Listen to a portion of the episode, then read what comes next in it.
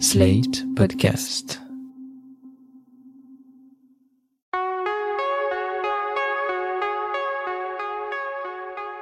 Je m'appelle Thomas Messias, je suis un homme blanc, cisgenre, hétérosexuel, et vous écoutez actuellement l'épisode 100 de Mansplaining. L'épisode 100. Si on m'avait dit ça un jour, je ne l'aurais jamais cru.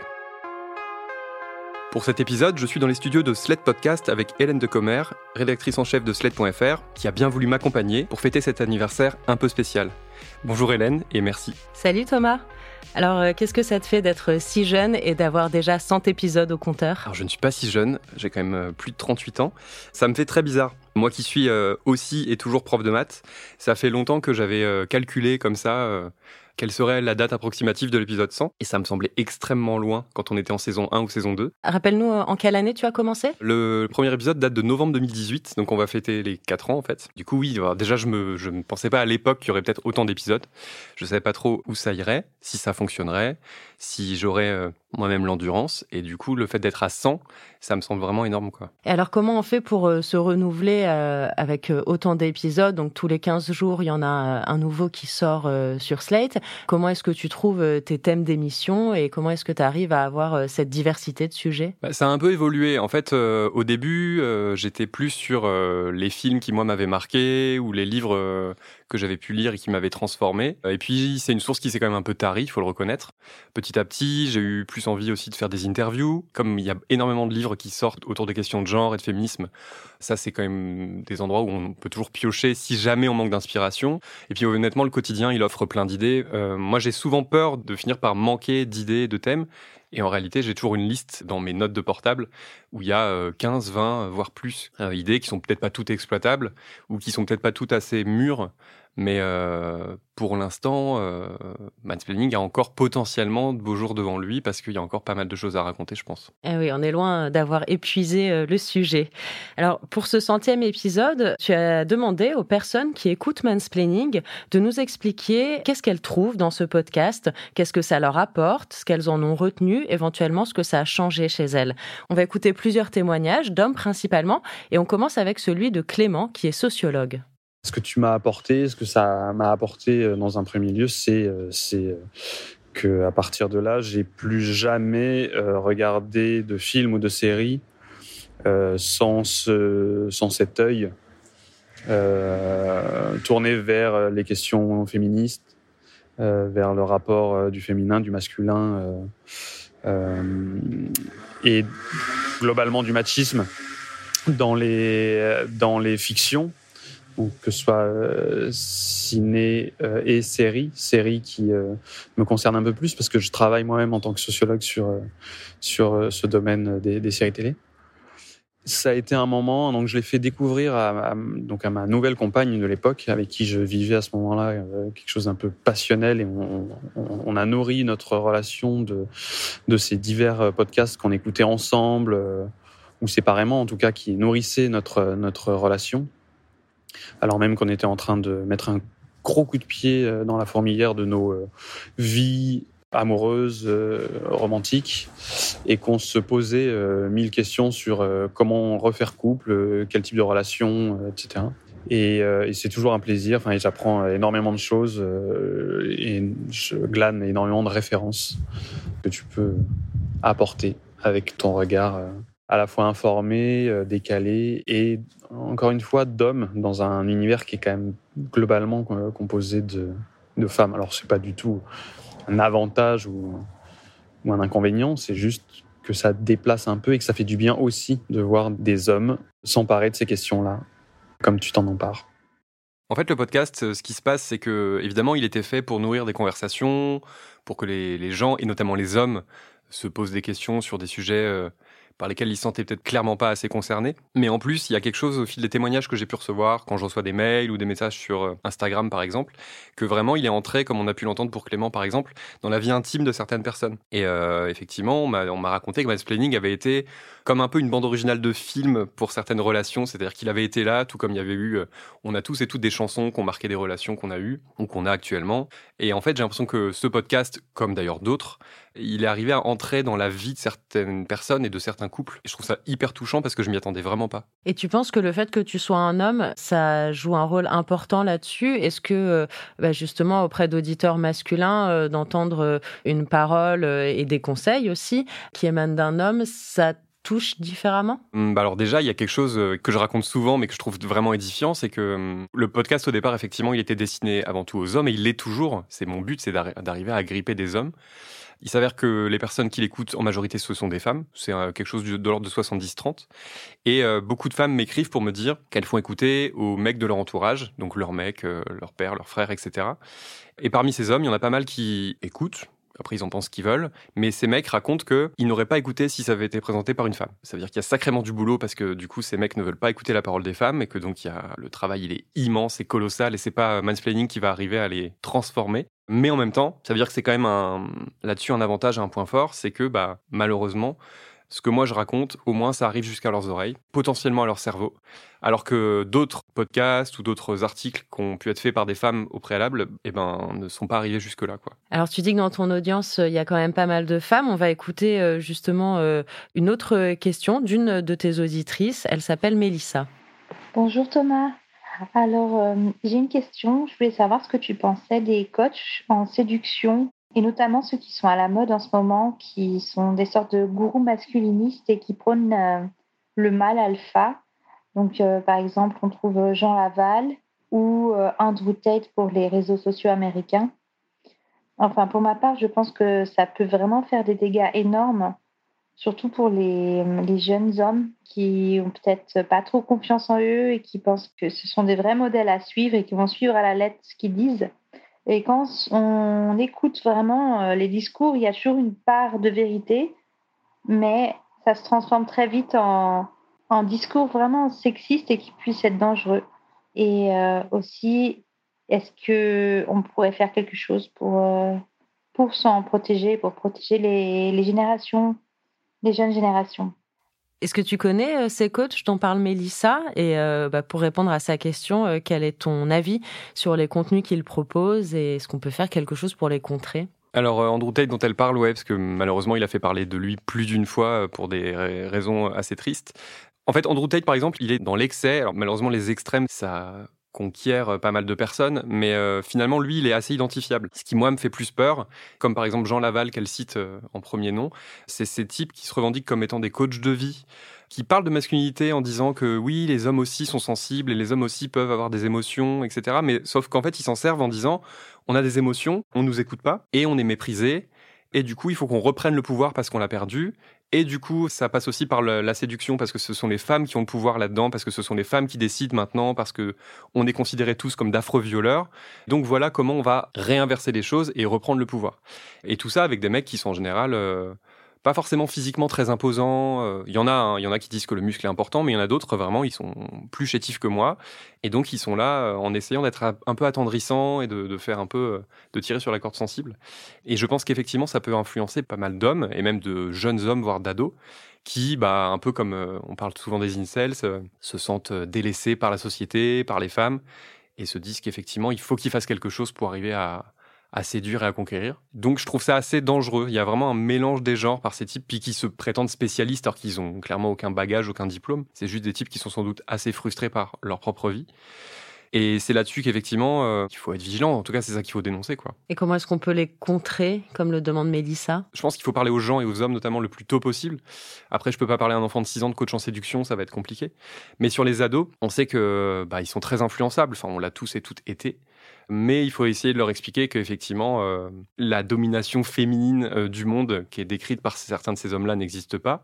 Leur rappeler des chiffres, parce que les chiffres sur les, viols et les agressions sexuelles, par exemple, euh, c'est quelque chose qui fonctionne. Les chiffres sur le harcèlement de rue, leur rappeler qu'effectivement, c'est bien dans un sens que ça se passe et très rarement dans l'autre. Et leur expliquer qu'en fait, on peut se comporter de la bonne façon, essayer d'être quelqu'un de bien, et peut-être même grâce à ça, avoir du succès et pouvoir avoir une vie sentimentale épanouie. On va passer au témoignage suivant, c'est celui d'Antoine qu'on va laisser se présenter lui-même. Bonjour Thomas Messias, je m'appelle Antoine, j'ai 39 ans, je suis un homme blanc, cisgenre, hétérosexuel, je travaille dans le domaine du spectacle vivant, j'écoute vos podcasts depuis l'été 2021 où j'ai euh, écouté euh, en quelques jours la totalité des épisodes que j'avais manqué jusque-là. Euh, depuis, j'actualise régulièrement mon appli de podcast pour voir s'il y a un nouvel épisode. Je crois que je n'ai toujours pas euh, saisi ou que je ne veux pas saisir la périodicité. Ça doit faire plaisir d'avoir un retour comme celui-ci positif et puis une écoute assidue. Oui, oui, bah effectivement, moi je suis toujours très surpris. Ça m'arrive même, c'est rare, avouons-le, mais ça arrive qu'on m'ait abordé dans la rue et je suis toujours assez sidéré. Et en général, effectivement, les gens qui font ça me, me disent que ça a pu leur apporter des choses ou leur faire du bien ou me, me montre des petits des signes de reconnaissance. J'en suis toujours extrêmement surpris. Mais oui, ça fait du bien. Et justement, ce que dit Antoine, c'est que le, le, podcast, lui, euh, vraiment lui fait du bien. C'est les mots qu'il utilise. Ça fait du bien. Voilà. De l'écouter, de vous écouter, d'entendre les, les interviews que vous faites avec d'autres invités. Moi, c'est quelque chose qui me, voilà, qui me détend, qui me rassure, euh, qui me gratte parfois, parce que évidemment, euh, j'ai l'impression d'être un allié. Je ne sais pas si je suis toujours un allié euh, correct euh, en regard de ce qui serait attendu, mais de fait, le fait d'entendre euh, dans vos émissions des choses qui font écho à ce que je fais déjà, des choses qui font écho à ce que je ne fais pas, mais qui serait peut-être judicieux que je fasse, ou des choses qu'il faudrait que j'arrête de faire, comme des réflexes d'homme blanc de bientôt 40 ans. C'est intéressant ce que dit Antoine parce que c'est quelque chose qu'on entend pas mal à notre époque, des hommes qui sont un peu euh, déboussolés, euh, qui sont euh, attentifs aux paroles féminines et féministes et qui du coup sont un peu désarçonnés par ça parce qu'ils se demandent s'ils font bien, qu'est-ce qui devrait changer dans leur quotidien. Toi, tu en as beaucoup des retours comme cela et, et au-delà de ça, est-ce que c'est un des objectifs aussi de mansplaining de servir un petit peu de guide, de conseil ou au moins de rassurer les hommes qui s'interrogent? Alors c'est vraiment l'objectif, tout en rappelant que l'idée c'est pas de dire euh, regardez, euh, regardez comme je suis et ce que je fais et suivez mon exemple, parce que l'idée c'est de dire qu'on est tous sur un chemin, qu'on avance ensemble, que j'essaie de donner des pistes ou des références culturelles, mais que moi clairement aussi j'ai encore euh, pas mal de boulot à, accomplir.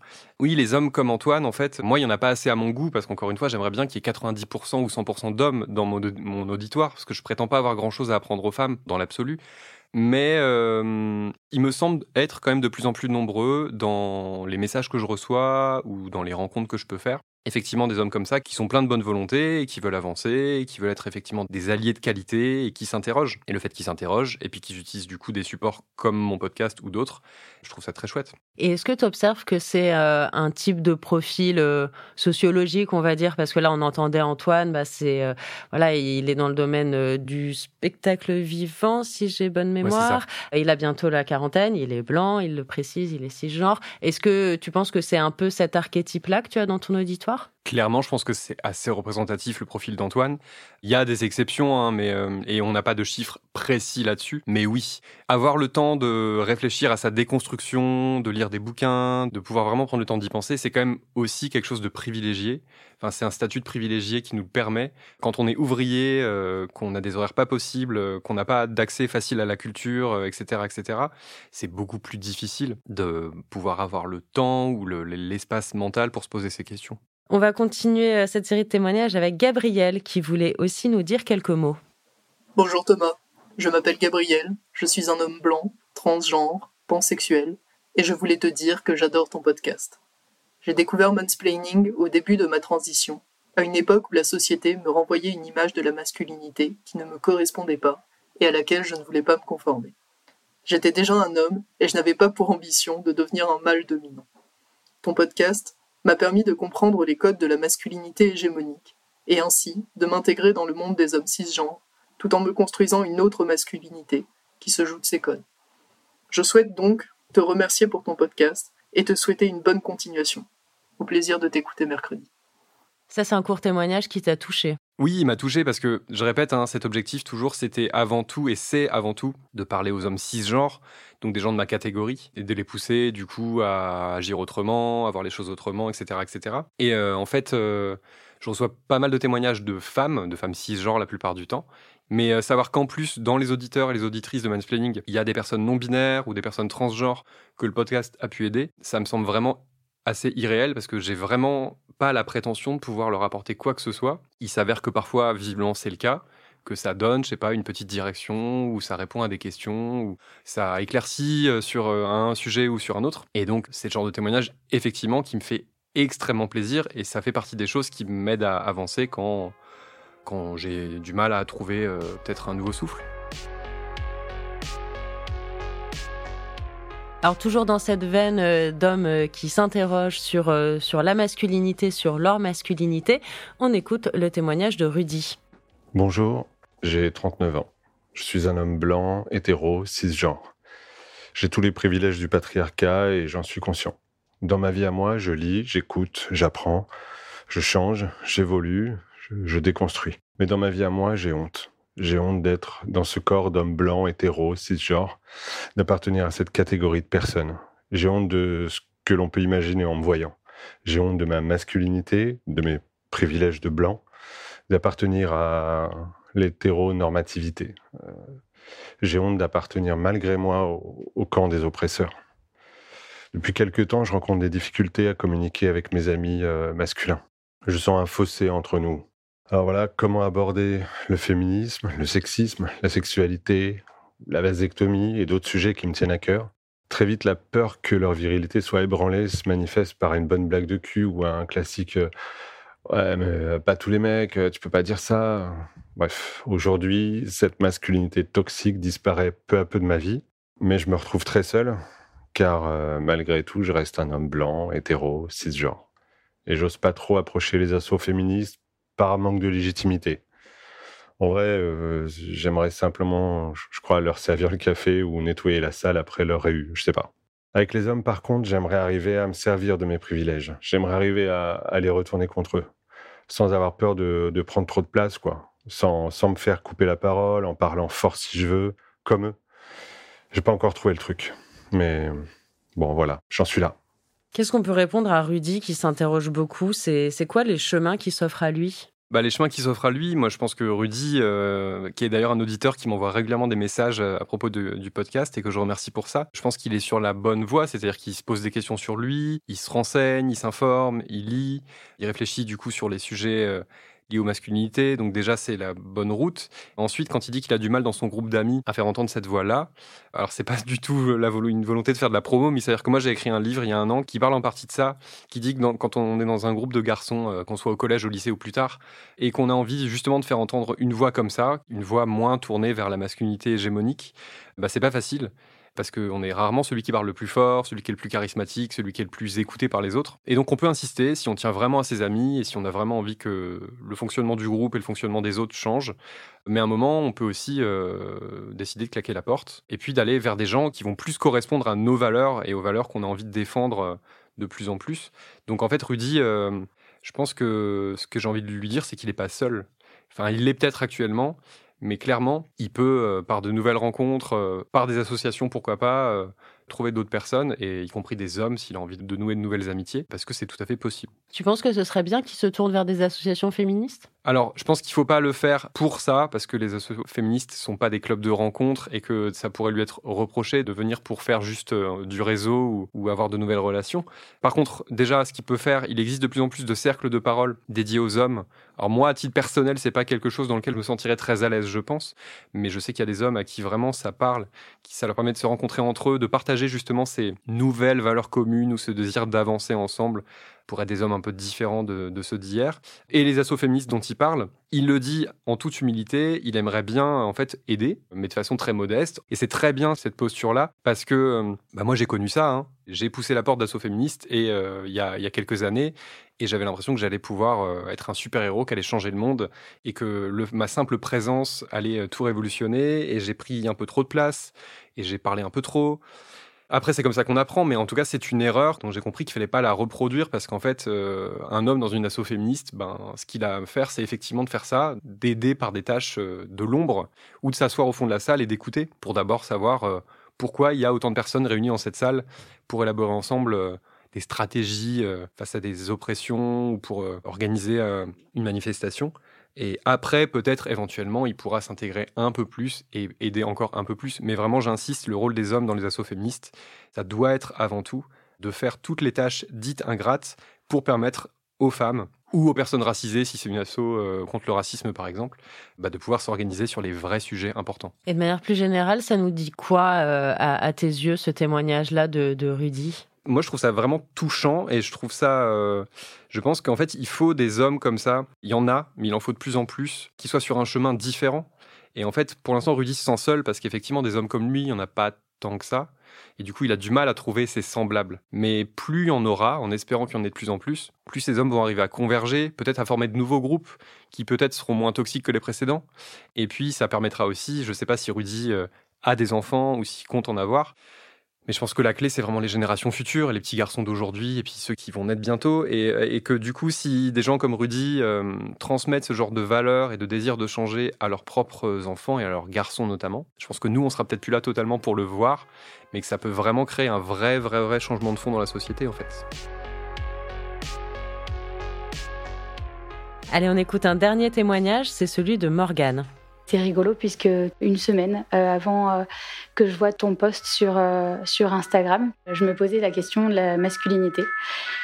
Puisque voilà, je me suis retrouvée dans une soirée chez des amis et j'étais assise et je me mettais des paillettes sur le visage. Donc je mettais des paillettes aussi à toutes les personnes qui venaient et qui m'en demandaient.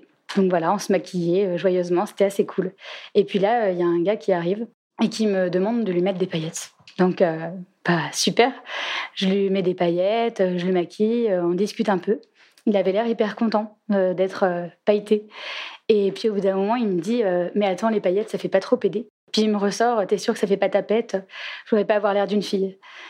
Et donc là, je me suis vachement interrogée sur la question de la masculinité. Est-ce que du coup, avoir des paillettes, ça exempt une personne de toute masculinité? Est-ce que du coup, pour lui, être gay ou être euh, une fille, ça les exempt ces personnes-là d'être euh, masculines, puisqu'on peut aussi euh, être gay et être très masculin, être une fille et être très masculine, ou en tout cas respecter les fameux codes de la masculinité et ne pas respecter les codes féminins tels qu'on nous impose et justement une fille c'est des paillettes. Enfin voilà, ça m'a interrogée sur tout un tas de questions liées à cette fameuse masculinité. Et est-ce que les paillettes enlèvent la masculinité euh, de quelqu'un?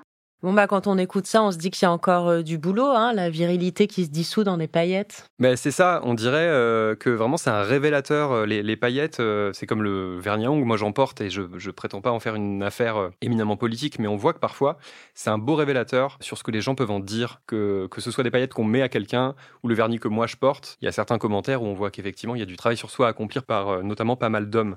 Et ce qui est assez intéressant dans le témoignage de Morgane, c'est que cet homme il avait envie qu'on le maquille, qu'on le couvre de paillettes. Il est allé de lui-même la voir pour se faire euh, pailleter. Personne l'a forcé. Et de ce qu'elle dit, il avait l'air content de le faire. Il a laissé le naturel en lui s'exprimer. Et puis, l'homme viril en lui est revenu au galop. Et euh, tout de suite, il s'est ravisé en se disant mince, ça y est, ça fait trop pédé, je cite, ça fait trop tapette, je cite toujours.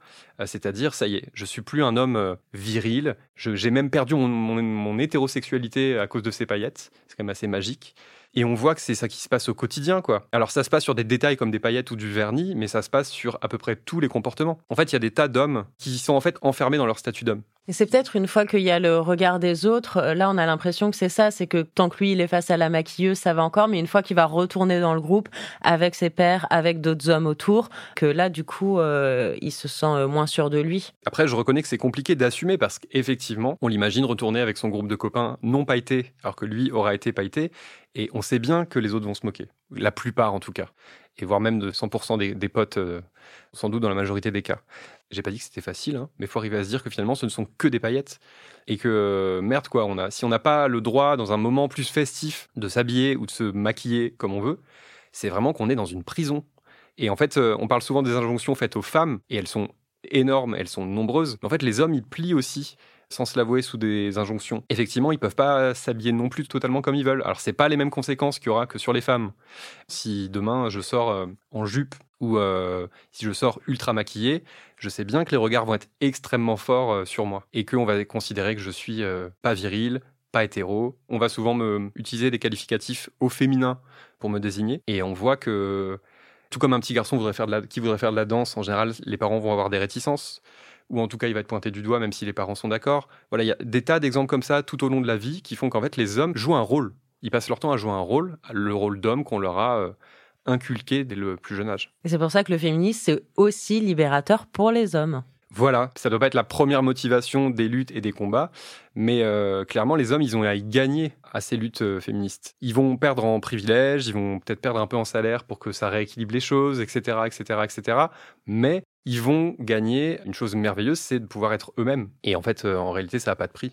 On, arrive vers la fin de cet épisode anniversaire euh, du centième mansplaining. Thomas, si tu devais faire le bilan de tous ces épisodes en quelques mots. Ben, le bilan, c'est qu'effectivement, je les ai pas vus passer ces, ces 100 épisodes et euh, ça me confirme une chose, c'est que euh, les questions de genre et les questions de masculinité, en fait, il y a un milliard d'angles sous lesquels elles peuvent être abordées. Et c'est pas uniquement parce qu'il y a des films et des livres et des séries qui existent et qui abordent ces sujets. C'est parce qu'en fait, dans la vie quotidienne, notre domination masculine, elle s'exprime d'un milliard de façons, dont tout un tas de façons dont on n'a pas conscience au quotidien. D'ailleurs, moi-même, je prétends pas avoir pris conscience de tout. C'est justement ça, euh, quand on parle de la déconstruction comme un chemin qui est jamais terminé et tout, c'est parce que par moment, on bénéficie de notre statut d'homme, a fortiori si on est, euh, encore une fois, hétéro, blanc, cisgenre, et sans s'en rendre compte. Et il y a encore des moments où, soit parce que j'ai une petite prise de conscience individuelle, soit parce que j'ai quelqu'un qui va m'expliquer une situation à laquelle j'avais jamais réfléchi, où je me dis, ah ouais, en fait, même là, ça joue. Voilà, ce côté multifacette de ces questions-là continue à me, fasciner. je, je trouve que mansplaining, on est relativement représentatif parce qu'on a quand même abordé des sujets très variés. Et a priori, c'est pas prêt de s'arrêter. Mais euh, j'ai quand même voilà toujours cette euh, question de se dire est-ce que à quel point les hommes doivent s'impliquer dans ces combats-là, à quel point ils doivent euh, prendre l'espace médiatique pour en parler. Et régulièrement, je change d'avis. Je suis pas d'accord avec moi-même.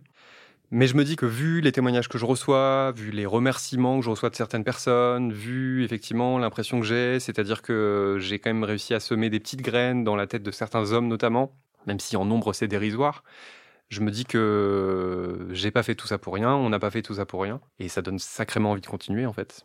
C'est quoi ton épisode préféré de Mansplaining? Moi, mon épisode préféré, c'est euh, celui sur Colanta, la saison où il y avait Sam, que je réécoute parfois avec plaisir, euh, juste pour la séquence et beau Colanta.